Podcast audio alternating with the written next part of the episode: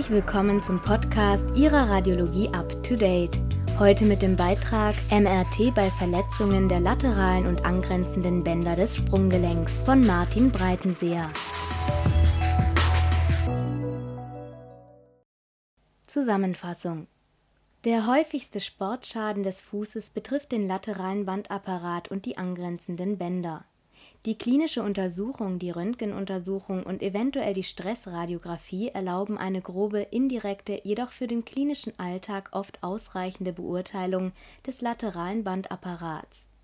Das exakte Verletzungsausmaß kann am besten mit der Magnetresonanztomographie erfasst werden Voraussetzung ist eine optimierte Untersuchungstechnik mit definierter und reproduzierter Lagerung des Fußes, mit korrekt angulierten Sequenzen und einer entsprechenden Analyse des Verletzungsausmaßes der einzelnen Bänder.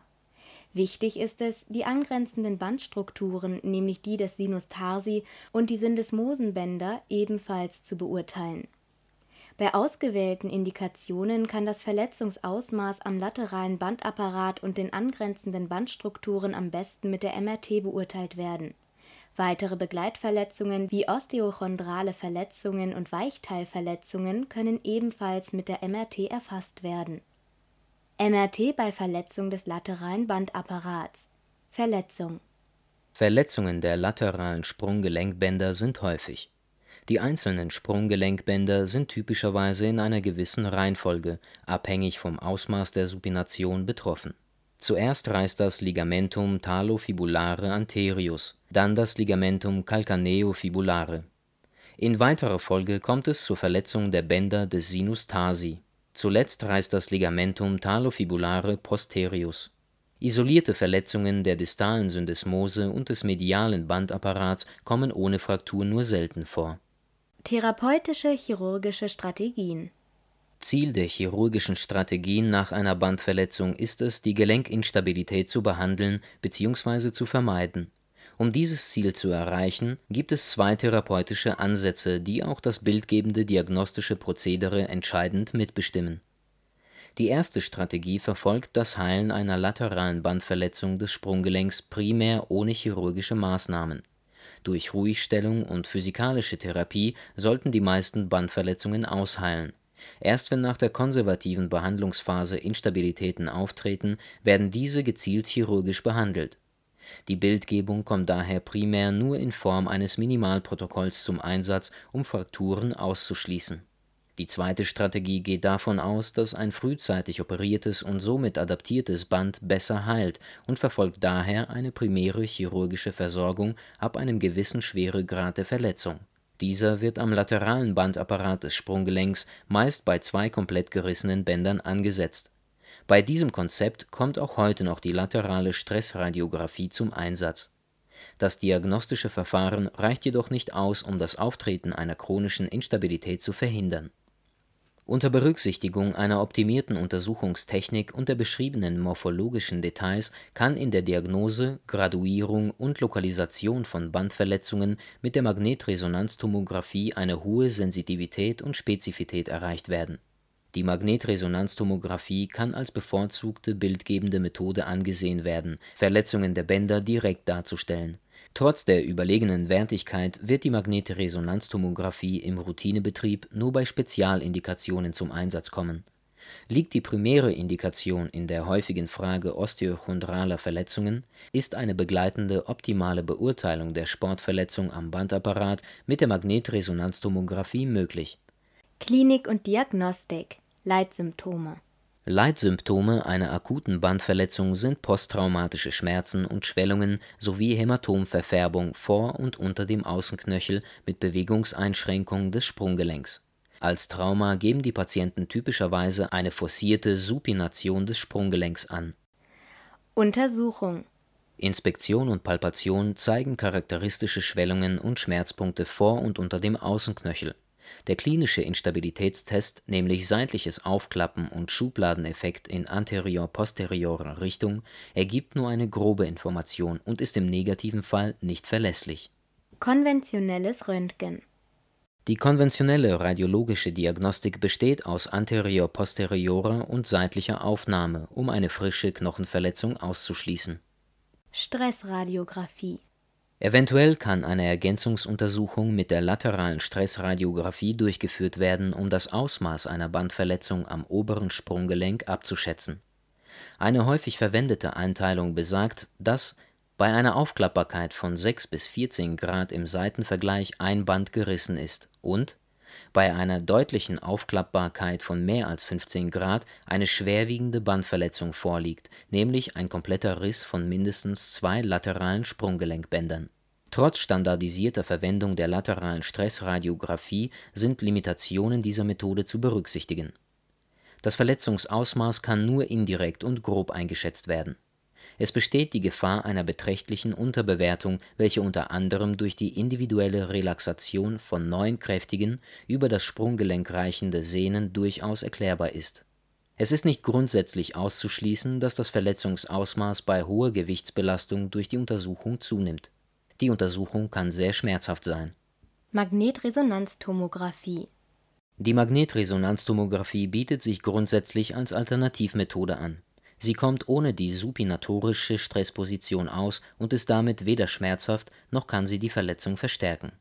Bei einer definierten Fußposition und Schnittführung kann die Magnetresonanztomographie die lateralen Sprunggelenkbänder und ihre Verletzung mit hoher Sicherheit direkt nachweisen. Eine primär exakte Diagnostik kann zum Beispiel bei Sportlern wichtig sein. Magnetresonanztomographie der Sprunggelenkbänder eine optimale Beurteilung kleiner Bandstrukturen gelingt prinzipiell dann, wenn ein Band im gesamten Verlauf vom Ursprung bis zum Ansatz in einer Schicht dargestellt wird. Dazu sind einerseits eine definierte Gelenkposition und andererseits eine definierte Ausrichtung der Untersuchungsebene entsprechend der Bandanatomie wichtig.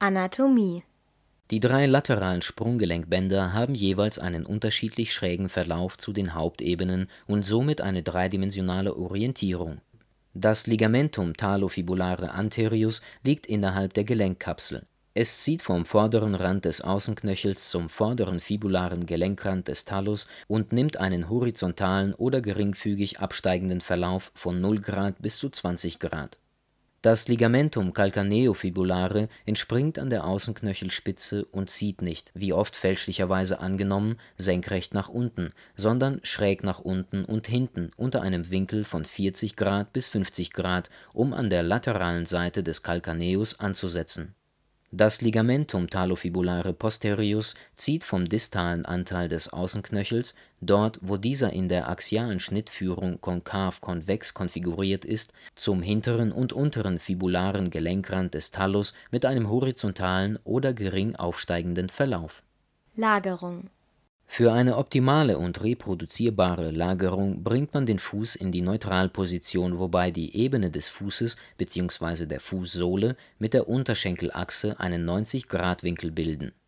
Bei Untersuchung in entspannter Fußposition, die sich etwa bei 20 Grad Plantarflexion befindet, ist es unmöglich, auch nur ein einziges der lateralen Sprunggelenkbänder in gesamter Länge in einer der Hauptebenen darzustellen die definierte Gelenk bzw. Fußposition wird mit einer Lagerungsschiene fixiert und ist dementsprechend reproduzierbar.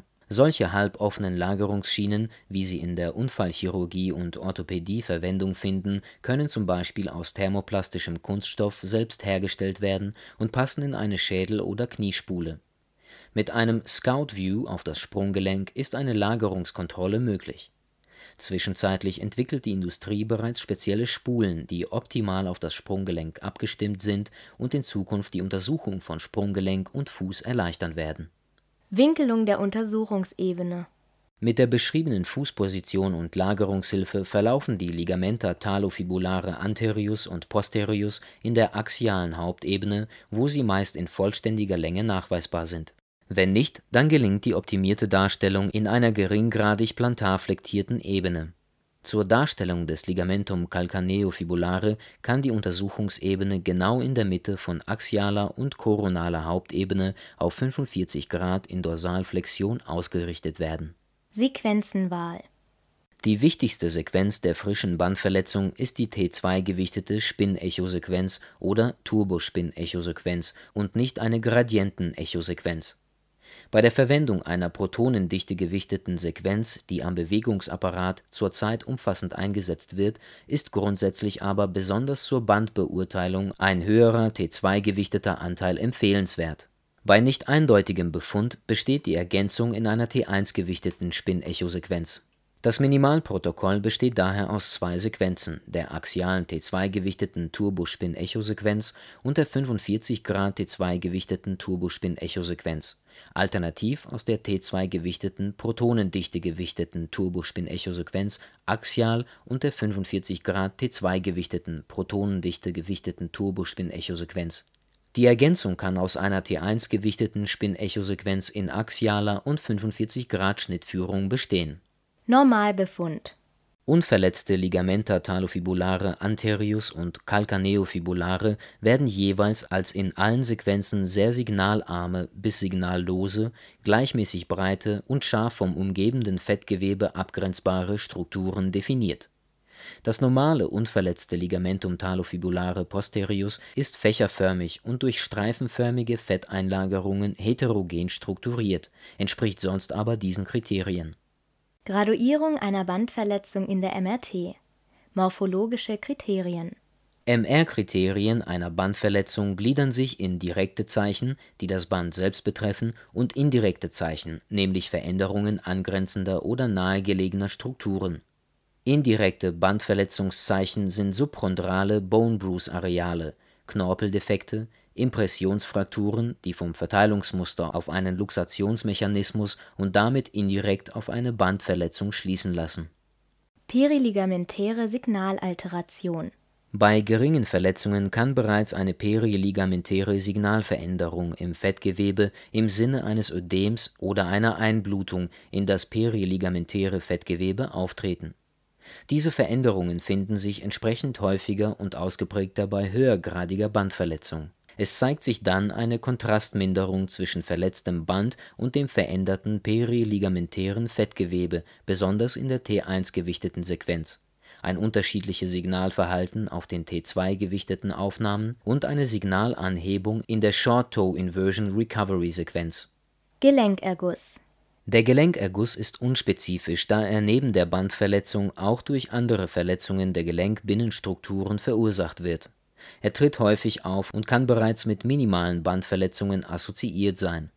Der Gelenkerguss verhält sich meist wasserisointens, ist also auf T2-gewichteten Aufnahmen weiß und auf T1-gewichteten Aufnahmen dunkelgrau. Durch Blut oder Proteingehalt kann die Signalintensität auf T1-gewichteten Aufnahmen etwas ansteigen mit einem höheren Blutanteil im Gelenkerguss kann es darüber hinaus zu einem Sedimentationseffekt mit dem Zeichen der Spiegelbildung kommen. Ein Fettanteil im Gelenkerguss, meist auch mit dem Zeichen einer Spiegelbildung, weist auf eine ins Gelenk reichende Knochenverletzung hin. Partieller Bandriss Bei einer geringfügigen Bandverletzung Bandzerrung oder Mikroriss entsteht eine minimale Signalalteration innerhalb des Bands ohne Kaliberschwankung oder Kontinuitätsveränderung. Es findet sich eine Signalanhebung in T2-gewichteten, aber auch T1-gewichteten Bildern. Die Bandverbreiterung ist ein Zeichen eines partiellen Bandrisses. Die Verbreiterung ist spindelförmig konfiguriert und kommt zusammen mit einem bereits deutlicheren Signalanstieg in T2-gewichteten und T1-gewichteten Aufnahmen vor die signalärmeren und auseinandergetriebenen Fasern eines Bands sind noch zu erkennen und ihre Kontinuität nachweisbar. Übergang zwischen partiellem und komplettem Bandriss Unsichere Zeichen eines partiellen Bandrisses sind Verdünnung, welliger Verlauf und Elongation. Die Beurteilung der Ausprägung ist wichtig, um in Zusammenschau mit weiteren Zeichen eine Unterscheidung zwischen partiellem und komplettem Riss zu treffen. Verdünnung mit Fortschreiten der Bandverletzung beginnt sich innerhalb der Bandverbreiterung eine umschriebene Verschmälerung auszubilden, die auch mit einer makroskopisch erkennbaren Diskontinuität einzelner Bandfasern einhergeht. Nun beginnt sich mit der fortschreitenden Bandverschmälerung der Übergang zur kompletten Bandruptur auszubilden die Beurteilung der Signalintensität im T2-gewichteten Bild im Bereich der Restkontinuität ist wichtig, da ein hohes Signal auf eine Flüssigkeitsansammlung im ehemaligen Bandverlauf hinweisen kann. Welliger Verlauf Dieses morphologische Einzelzeichen sollte auch auf den Ausprägungsgrad hin betrachtet werden, um so eine bessere Differenzierung zwischen partiellem und komplettem Riss zu ermöglichen. Bei geringer Ausprägung ist es als ein typisches Zeichen eines partiellen Bandrisses vorhanden. Bei starker Ausprägung dieser welligen Bandkontur ist ein kompletter Bandriss wahrscheinlich ist bei einem deutlich welligen bzw. elongierten Bandverlauf trotzdem eine Bandkontinuität zu erkennen, so handelt es sich meist um einen minderwertigen Bandrest und aufgrund der Bandverlängerung um ein nicht funktionsfähiges Band, welches die Gelenkstabilität nicht mehr sichert. Kompletter Bandriss Sichere Zeichen eines kompletten Bandrisses sind komplette Konturunterbrechung, fransige Bandstümpfe, pseudotumorartige Bandstümpfe und Banddefekte Kontinuitätsunterbrechung Eine komplette Unterbrechung der Bandkontinuität ist in der Magnetresonanztomographie sehr gut und kontrastreich zu erkennen. Zwischen den signalarmen Bandstümpfen zeigt sich im Rissspalt auf T2 gewichteten Aufnahmen signalreiche Flüssigkeit. Zusätzlich können die Breite des Bandrisses und die Lokalisation des Risses beurteilt werden. Bandstümpfe Die Bandreste des gerissenen Bands können sich unterschiedlich darstellen Selten sind die Bandstümpfe normal breit, signallos und glattrandig. Typisch sind verbreiterte und vermehrt signalgebende Bandstümpfe, die eine unregelmäßige, zerfranste Kontur zeigen. Pseudotumor Die knotige Verbreiterung und Auftreibung des Bandstumpfes kann so ausgeprägt sein, dass ein raumfordernder, tumorartiger Aspekt entsteht. Dies wird durch Ödem, Flüssigkeit und Hämatom verursacht. Dieser Eindruck entsteht auch, wenn sich der Bandstumpf schneckenartig einrollt. Banddefekt. Die maximale Ausprägung einer Bandverletzung ist die vollständige Zerstörung eines Bands. Diese findet selten bei einer frischen Bandverletzung statt, sondern ist vielmehr ein typisches Zeichen eines kompletten und alten, nicht geheilten Bandrisses unter Berücksichtigung dieser Untersuchungstechnik und dieser morphologischen Details sowie mit Erreichen einer sehr hohen Sensitivität und Spezifität, die gerade bei der Häufigkeit dieser Verletzungen notwendig sind, könnte die MRT als bevorzugte bildgebende Methode gesehen werden, um Verletzungen der lateralen Sprunggelenkbänder direkt darzustellen. Graduierung des Ligamentum calcaneofibulare Wertigkeit dem Ligamentum calcaneofibulare kommt eine hohe Wertigkeit zu, da dieses Ligament meist als zweites nach dem Ligamentum talofibulare anterius reißt. Falls das Ligamentum calcaneofibulare komplett gerissen ist, liegt eine Zweibandverletzung der lateralen Sprunggelenkbänder und damit eine schwere Bandverletzung vor. Dies hat unabhängig vom Behandlungsregime eine therapeutische Konsequenz Wichtig ist daher die Beurteilung, ob noch ein inkompletter Bandriss oder bereits ein kompletter Bandriss vorliegt. Untersuchungstechnik Das Ligamentum calcaneofibulare überspringt zwei Gelenke, das obere und untere Sprunggelenk, ist damit extrakapsulär, im Querschnitt rundlich und verläuft unter den Peroneus-Sehnen. Es zieht in einem Winkel von 40 Grad bis 45 Grad nach hinten und unten, wodurch auch die Untersuchungsebene definiert ist zur Diagnostik der frischen Bandverletzung kommt eine T2-gewichtete Sequenz zur Darstellung, in unklaren Fällen oder bei einer älteren Bandverletzung auch eine T1-gewichtete Sequenz. MR-Zeichen die MR-Zeichen sind die typischen Bandverletzungszeichen wie Signalanhebung und Verbreiterung für partiellen Riss, Verschmälerung und Elongation in Abhängigkeit von der Ausprägung für partiellen oder kompletten Riss und die komplette Diskontinuität, Bandstümpfe und Pseudotumor als Ausdruck des vollständigen Risses.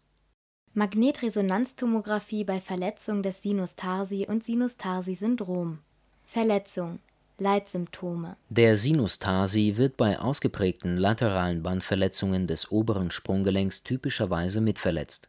Die Leitsymptome eines Sinus tarsi-Syndroms sind chronische Schmerzen im lateralen Fußabschnitt über der Sinus tarsi-Region mit dem Gefühl der Rückfußinstabilität. Diese Krankheit wurde erstmals von O'Connor 1958 beschrieben die häufigste Ursache ist das Inversionstrauma, gefolgt von Entzündungen wie rheumatoide Arthritis, seronegativen Spondylarthritiden und Gicht.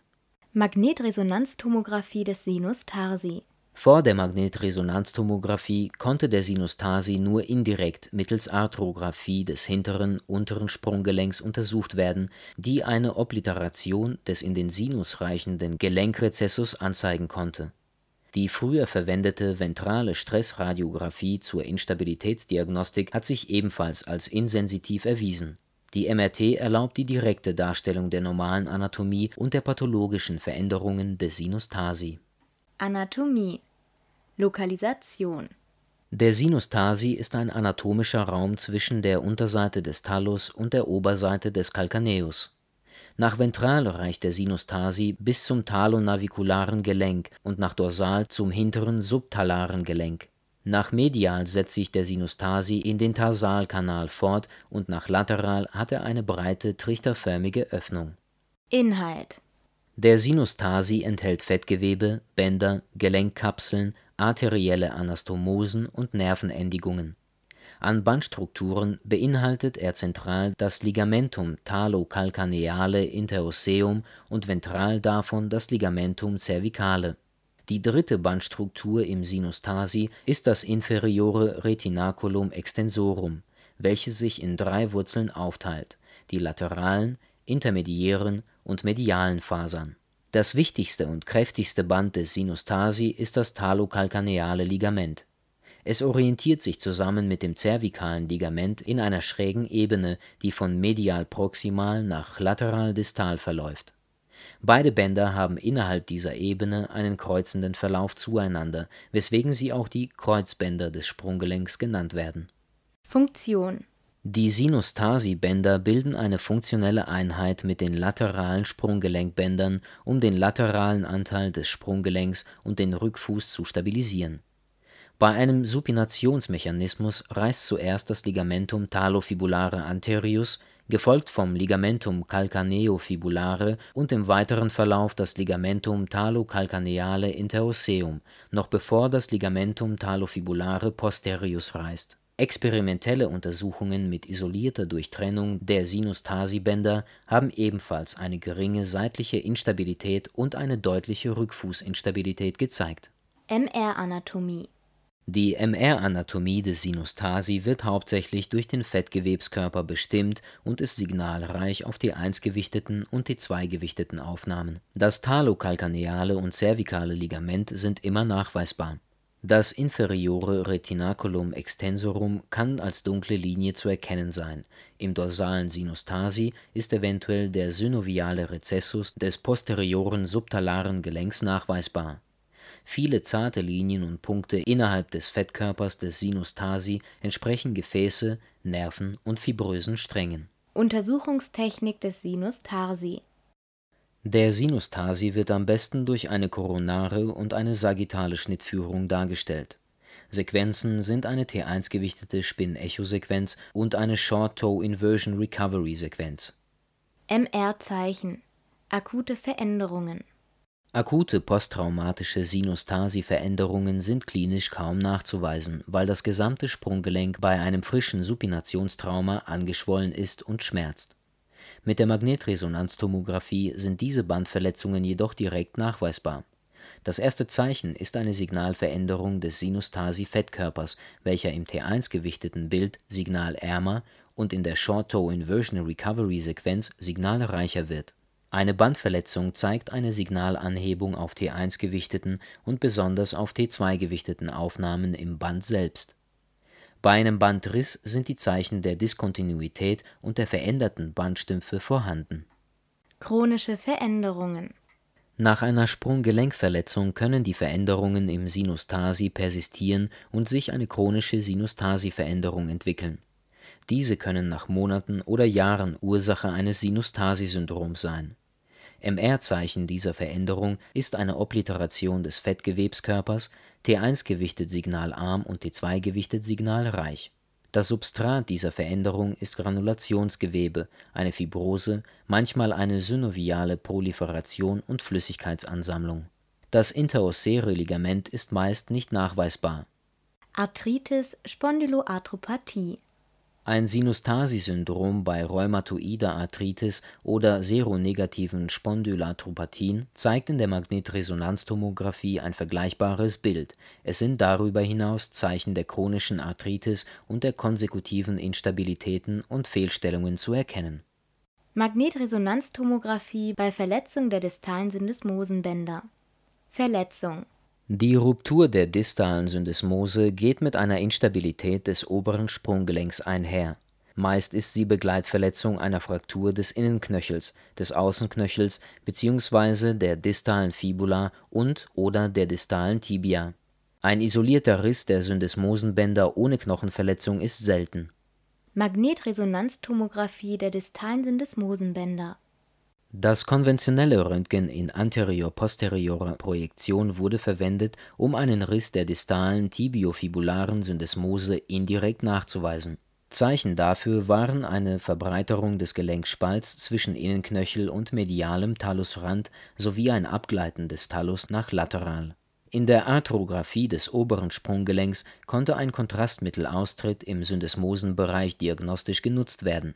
Für die direkte und nicht-invasive Darstellung der Syndesmosenbänder ist die Magnetresonanztomographie eine äußerst sensitive und spezifische Methode, um eine genaue prätherapeutische Beurteilung vorzunehmen Anatomie Die distale Syndesmose besteht aus dem Ligamentum tibiofibulare anterius, dem Ligamentum tibiofibulare posterius und dem Ligamentum tibiofibulare inferius.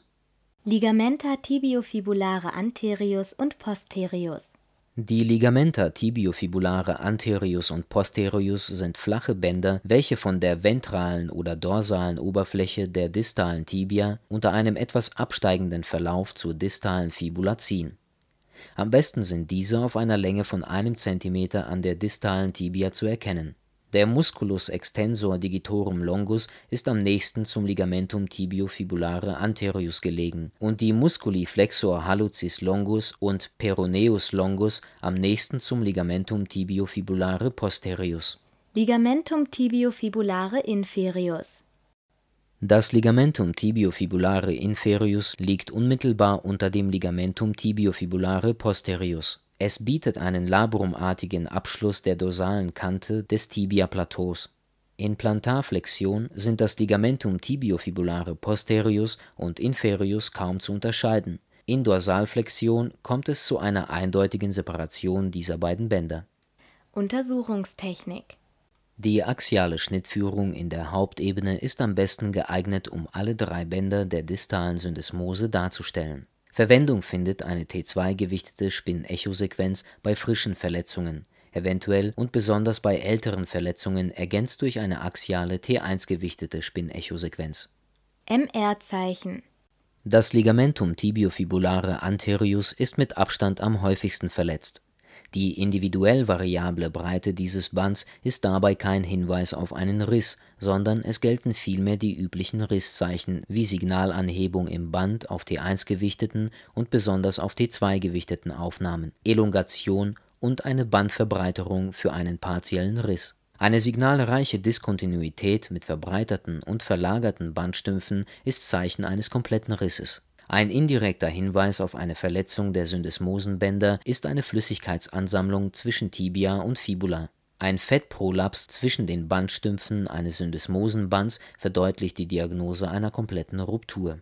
Bei der Unterscheidung von distalen Syndesmosenbändern und lateralen Sprunggelenkbändern hilft ein Blick auf die Kontur der distalen Fibula. Ist diese im Querschnitt rundlich bis triangulär, befindet man sich auf Höhe der Syndesmosenbänder ist die distale Fibula im Querschnitt konkav-konvex, so befindet man sich auf Höhe der lateralen Sprunggelenkbänder, nämlich Ligamentum talofibulare anterius und posterius. Kernaussagen Der häufigste Sportschaden des Fußes betrifft den lateralen Bandapparat und die angrenzenden Bänder beim Supinationstrauma kommt es zu einer typischen Reihenfolge der Bandverletzungen, beginnend mit dem Ligamentum talofibulare anterius, gefolgt vom Riss des Ligamentum calcaneofibulare, den Sinus-Tarsi-Bändern und zum Schluss dem Ligamentum talofibulare posterius. Die klinische Untersuchung, die Röntgenuntersuchung und eventuell die Stressradiographie erlauben eine grobe, indirekte, jedoch für den klinischen Alltag oft ausreichende Beurteilung des lateralen Bandapparats. Im Gegensatz dazu ist es mit der MRT möglich, das exakte Verletzungsausmaß direkt zu beurteilen. Voraussetzung ist eine optimierte Untersuchungstechnik mit definierter und reproduzierter Lagerung des Fußes, korrekt angulierten Sequenzen und einer entsprechenden Analyse des Verletzungsausmaßes der einzelnen Bänder Bei ausgewählten Indikationen kann so mittels MRT das Verletzungsausmaß am lateralen Bandapparat und den angrenzenden Bandstrukturen bestmöglich beurteilt werden. Wir hoffen, Ihnen hat unser Podcast gefallen und wünschen Ihnen viel Spaß bei der Umsetzung. Bis zum nächsten Mal.